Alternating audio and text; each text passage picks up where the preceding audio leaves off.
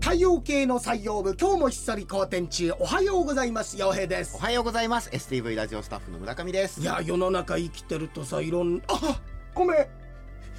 約束約束破るとこだったそっかそっか、うん、約束って何ですかあすいません、えー今日ね収録日11月17日なんですが、はいそうですえー、我が相方村上康正さんの誕生日ですおめでとうございますあーあっぶねー覚えててくださ顔っだたんけですは、ね顔だけはやめてくださいまだロケもありますのでごめん ななさいどういうことですか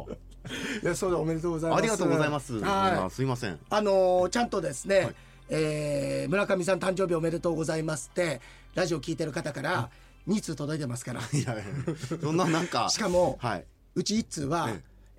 無料のイベントだけに来て差し入れも持ってこずに来てそして商品だけはしっかり持って帰る伊藤君ですからそのうち1通いやあでりすがからた実いです質よ1通ですいやこうやってメールくださる方はありがたいですけど別にそんな、なんかたった2通ですみたいな言い方する必要もないかただなあとの思うブんですルけーどベリージャムさんに関してははいおめでとうございますっていうのと、ブルーベリージャムさんの息子さんが実は村上君と、はいあの不幸にも同じ誕生日ってこといでや不幸にもってあどのおういうことですかめでとうございますって覚えててくださあって、覚えてくださって、はいありがとうございますまああの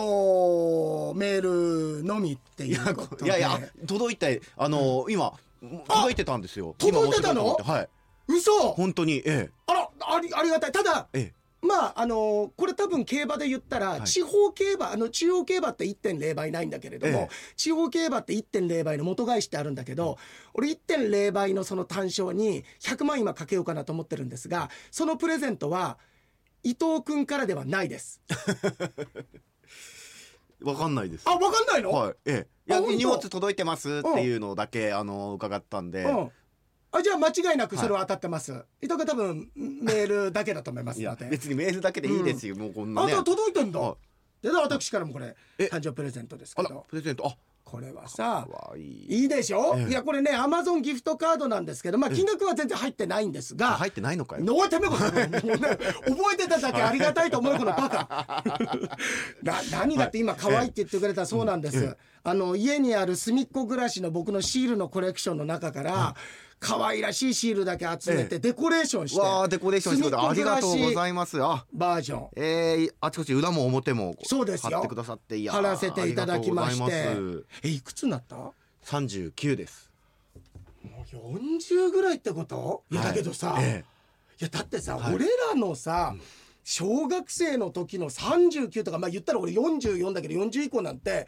もうなんか後期高齢者ぐらいの感じだったよ。まあ人間確かに50年な感じっていうまかあさ、 30歳過ぎたらおじさんぐらいな感じでした、小学生の時だはからその先ってもう自称の地平線っていう かイベントホライズンっていうかさもう40から先はもう一緒っていうか分かんないっていうかあさあまあそうかもしれないですあもうそんなそうですねなったんだ。はいいやもう無駄に年ばかり重ねて申し訳ないもう村上になりがわってもうお詫びさせていただきますので、はい申し訳ございません本当にまあでもありがたいそうやってさなんか送っていただいてでも考えたらいつからこの仕事やってんだっけ20あまあ、えー、と入ったのはもう22歳から入ってるだろ、まあそううですね大学卒業して以来ですけれどもということは俺10 17年間ぐらいもうその時には俺いたじゃん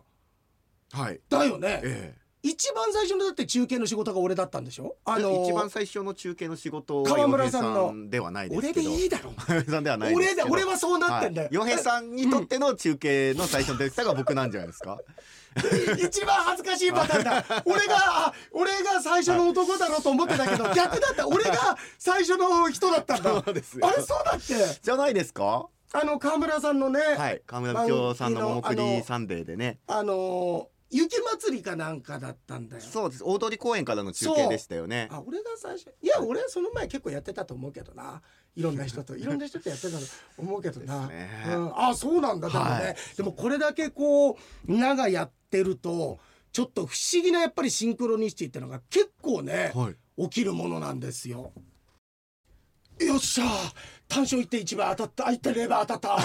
やったいやえ一応ね、はいあの失礼があっちゃいけないからということで、今あの収録一旦中断して村上くんの誕生日プレゼントって届いてるのを確認行ったら、はいあー皆さんご安心ください伊藤君ではございませんでした のでありがとうございます伊藤い君やあいりやがいとやうむしろ伊いいんです藤君ありがとう伊藤さんも送らなくていいであすりかがらとうござい大ますあブ丈夫ですルーベリージャムさんでしたねありがとうございます本当にねえ恐縮ですもんこんな。そう、はいい、や何がすごいってさ、ええ多分もういやもうねこれはこれで僕もちょっとカチンってくるんだけど絶対村上くんだけに来たら、まあ、そこで村上さんがいじられて気の毒だろうと思ったんだろうね同じだけのプレゼント僕にも送ってきたからね そうですよ洋平さんってちゃんと村上さん洋平さんって書いて送ってるんですけどいやー洋平さんはなぜ今もらえるこんなに先手打たれること あるす藤井聡太竜王ですいやでもありがたいですおかげで洋平さんにぶん殴られずに済みます、本当に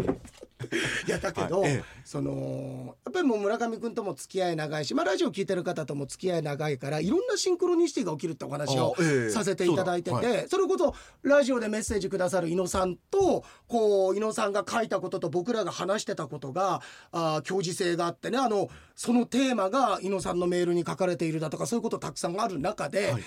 よく起きるのがさサザエさんシンクロ起きるんだよね。おっーていうのが、はいこれは別に僕サザエさんがそんなに好きってわけではないぶ普通に見る程度なんだけど村上くんがとにかく好きだから、はい村上くんの中でサザエさんとのこうなんか絆っていうかそうですあねのパイプみたいなシンクロニシティのパイプがあるわけよ。もう子供の頃からずっと毎週録画してますからでね、はいそんな中でこの間私があの YouTube で「陽平の明治で勝負」ってさあー G1 レースだけ予想させていただいてるものでエリザベス女王杯の予想をした時に、はいえーいや正直ね今回は分からないんだってちょっとうー煮え切らない予想になって。こういう時って素人が適当に予想した方が意外と当たるからちょっと村上くん予想してみてよって言ったんだよね。はいありましたねそしたら村上くんが一番大外にいるビックリボンっていう馬を予想したんですよ。これもただ名前だけ名前だけで、でいいじゃないですかびっくりってのもかかってるし大きなリボンっていうのもなんか可愛らしくていいなって言ってで僕も最初その馬実は穴馬で考えてたんだけど大外にも入ってるし血統背景ルーラーシップでしょお父さんとかまず来ないよって俺散々いじったんだよはい私いじらがれました村上くんを。えでその日、サザエさん見てたらなんだっけなワカメちゃんが主人公の話えがあったああのそういう話もありますよね二話目にはいそれで、えーっと僕車で移動中だから画面出てないから音だけだったんだけれども、ええ音だけ聞いてたらその時にワカメちゃんが、えーっとないろんなものに影響を受けるって話だったんだけれども、はいその中でワカメちゃんが何かに影響を受けて、大きなリボンをつけるって話だったの、はいビッグリボンをつけるって、はい話ここで終わらないの。大きなリボンをつけたワカメちゃんが道端で堀川くんに会って思いっきりいじられるんだよね。おおこんなことあるってでも俺正直それ見た時、あこれシンクロだと思ったんだけどかみさんとかあるいは知り合いに言ったら結構驚かれて、俺こういうの半じだからもう驚かないんだけど よく考えたらすごいよってまあ言われ堀て川君ってねだってまず出堀まず川出洋ないじゃ平んですからね私堀川洋平ですから、はいえでそれでめったに出ないんでしょそう堀で川す君堀川君のお話が出ると、まあサザエさんファンからするとあ「来た!」ってこれ神会になるかもって言って注目が集まるんですよ。そうでしょ、うんでそんな月に1回とか、まあ毎回毎回出てくるキャラクターではないですねやっぱ堀川でし君はょ、はいその堀川くんがあのー村上くんがしてたビックリボンをこういじるっていう まあ話、わかめちゃんっていうのは別に 僕村上わかめじゃないですけそどうね。がいじるっていうのがあったからさ、あすごいなと思って、はい、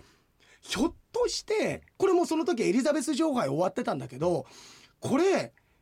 リボンの色って勝ち馬の色なんじゃないかなと思ったんだけおどーその時勝った馬って1番のおー馬あーブレイディ・ベイクだったから白いリボンってまずないじゃんあんまりああまあ確かにあんまりないじゃん、はいだから白いリボンじゃないなだからそれはシンクロしてないかと思って俺映像見てないから村上くん録画してたから村上くんに聞いたんだよね、はい何色ですだったのって聞いたらピンクに白のストライプ入ってたんでしょそうですはい。だからそこでもちょっと白着ててっていあうーなんかシンクロニシティが来てたので。普通ね真っ赤なリボンとかだったらそうねまあまあ普通かなと思いますけどね。なので、うんいや僕ねちょっとあのまた明治で勝負ではマイルチャンピオンシップの予想してるんですけれども